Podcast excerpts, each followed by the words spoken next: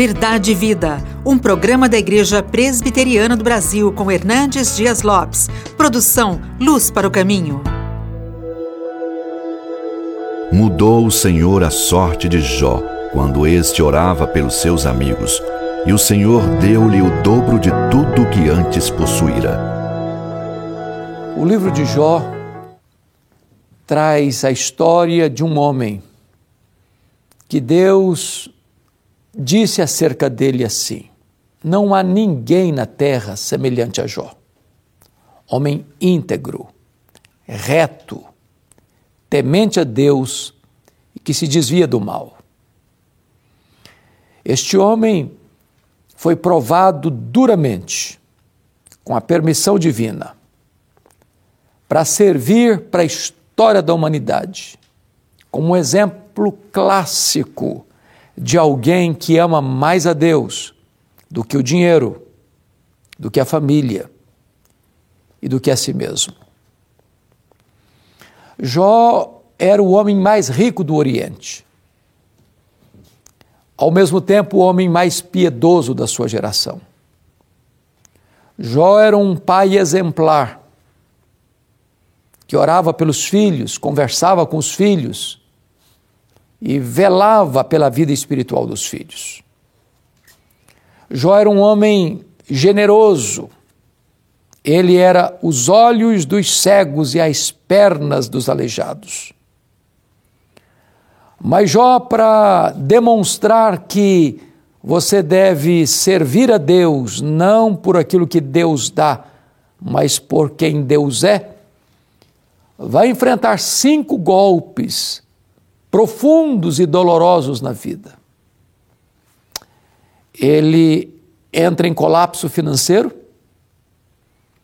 ele sepulta seus filhos num único dia,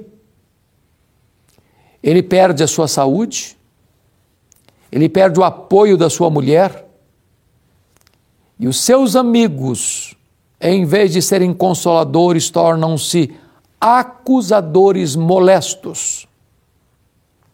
Diante desse cenário de dor, Jó pergunta para Deus 16 vezes: Por que, meu Deus? Por que eu estou sofrendo? Por que a minha dor não cessa? Por que, que eu não morri no ventre da minha mãe? Por que, que eu não morri ao nascer? Por que, que tu não me matas de uma vez? E levantou aos céus 34 queixas contra Deus.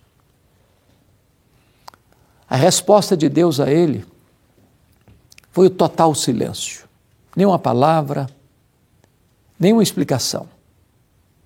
E eu posso lhe garantir que pior do que sofrer é sofrer sem explicação. Às vezes, o silêncio de Deus grita mais alto nos ouvidos da nossa alma do que o ruído mais barulhento das circunstâncias mais adversas. Jó está no fundo do poço. Mas quando você está no fundo do poço, só tem uma direção para olhar: é para cima, é para o alto, é para Deus. E então Jó arranca do peito um brado de esperança e diz: Mas uma coisa eu sei, é que o meu redentor vive. Quando Jó destampa sua alma numa exclamação tão vívida e eloquente, Deus rompe o silêncio e começa a falar com ele. Porém, quando Deus rompe o silêncio para falar com Jó, Deus não responde nenhuma das suas 16 perguntas. Deus não responde nenhuma das suas 34 queixas. Deus faz a Jó 70. 70 perguntas, todas retóricas.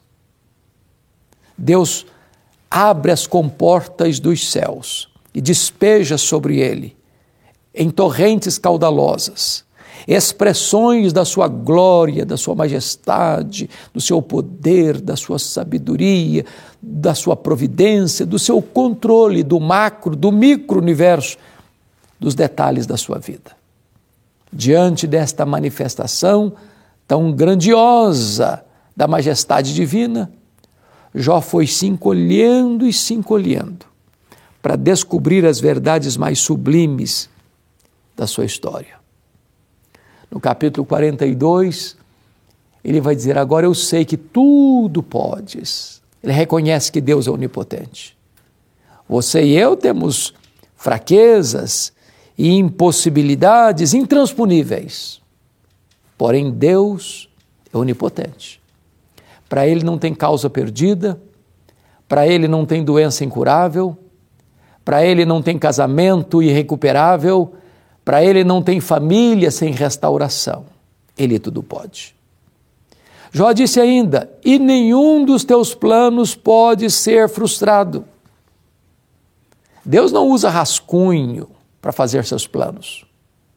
Deus não precisa fazer atualização de seus planos. Deus nunca erra.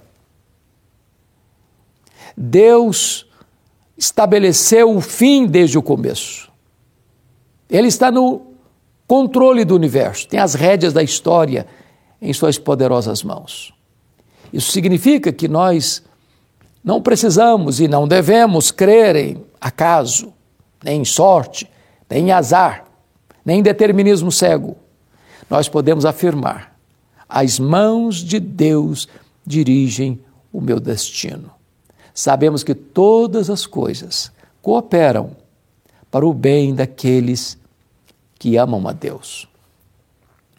Quando Jó reconhece a majestade de Deus, ele diz: Eu te conhecia só de ouvir, mas agora os meus olhos te veem. Jó compreendeu que, por mais profunda que tinha sido a sua experiência com Deus lá atrás e ao longo do seu sofrimento, ele só estava arranhando a superfície do conhecimento de Deus. Na verdade, conforme disse Jesus em João 17,3, a própria essência da vida eterna é esta: conhecer a Deus e a Jesus Cristo a quem Ele enviou. Em outras palavras, Deus é inesgotável em seu ser. E nós jamais chegaremos ao fim do conhecimento de Deus, mesmo diante da vasta e insondável eternidade. Podemos conhecer, fruir, glorificar, servir e jamais esgotaremos o conhecimento de Deus, porque Deus é inesgotável em seu ser. Mas Jó vai, diante da majestade de Deus, dizer o seguinte: Por isso eu me abomino no pó e na cinza. Somente quando você está diante da luz, você reconhece as manchas, as máculas do seu pecado. Quem está longe de Deus, nem consciência de pecado tem. Mas quando você está na presença de Deus, daquele que é santo, santo, santo, você diz como Isaías: ai de mim, Senhor, ai de mim. Ou você diz como Jó, eu me abomino no pó e na cinza. Ou você diz como Pedro, afasta-te de mim, Senhor, eu sou um pecador. Mas é curioso que no texto que nós lemos, Jó 42, 10, diz que Deus restaurou a sorte de Jó quando este orava pelos seus amigos. Você já perguntou por que Deus restaurou a sorte de Jó quando ele orava pelos seus amigos? Eu lhe faço uma pergunta. O que você sente quando alguém fala mal de você? Porque os amigos de Jó, por não terem entendido corretamente a situação, assacaram contra Jó os mais pesados libelos acusatórios. Chamaram Jó de ladrão, chamaram Jó de adúltero, chamaram Jó de louco, chamaram Jó de corrupto, porque eles afirmaram que Jó ficou rico porque roubou dos órfãos e das viúvas. O que, que Jó fez? Se defendeu, se queixou, perguntou. Sabe o que, que Deus está dizendo para Jó? Meu filho, saia desta arena da autodefesa e entra na brecha da intercessão. Ore por aqueles que criticaram você, acusaram você. Sabe por quê? Você não consegue orar por alguém e ter mágoa desse alguém ao mesmo tempo. E diz a Bíblia que quando Jó então está orando pelos seus acusadores, os amigos que o acusaram, Deus restaurou a sorte de Jó. E na verdade, Deus restaurou as cinco áreas que Satanás quis destruir na vida de Jó. Restaurou sua saúde. Ele viveu mais 140 anos e viu os filhos dos filhos até a quarta geração. Deus restaurou as finanças de Jó. Deus lhe deu tudo em dobro. Tudo em dobro. Se ele era o mais rico, agora ele é duplamente o mais rico. Deus restaurou as amizades de Jó, dizendo para os que criticaram e acusaram Jó, vocês vão ter que ir lá em Jó para Jó orar por vocês. Deus está honrando Jó. Quando você anda com Deus, Deus defende você. Quando você cuida da sua piedade, Deus cuida da sua reputação. E quem criticou você vai ter que voltar a você e mudar de opinião a seu respeito. Deus restaurou o casamento de Jó, curando o coração ferido da sua mulher, trazendo também perdão ao coração de Jó, porque na hora que ele estava na maior angústia, ela recomendou a ele a deixar Deus de lado e morrer. Deus é especialista em pegar cacos quebrados e fazer um vaso novo. Mas Deus restaurou também os filhos de Jó. Diz a Bíblia que Jó teve mais sete filhos e três filhos, como outrora tivera. Alguém talvez pergunte, mas não foi tudo em dobro? Se ele tinha dez, devia ter vinte agora. Mas deixa eu lhe dizer algo tão importante. Quando um filho, uma filha, morre, sendo servos de Deus, você não perdeu esses filhos. Você perde alguém quando você não sabe onde está e com quem está. Como aquele pai que voltava do cemitério depois de sepultar o seu filho e um amigo veio lhe dar um abraço e disse: Meus pêsames, eu soube que o senhor perdeu o seu filho. E o pai, com o rosto banhado de lágrimas, respondeu: Não, não, eu não perdi o meu filho. Eu sei onde está meu filho. Meu filho está no céu. Eu sei com quem está meu filho. Meu filho está com Jesus. Eu não perdi o meu filho. Jó agora tem dez filhos no céu.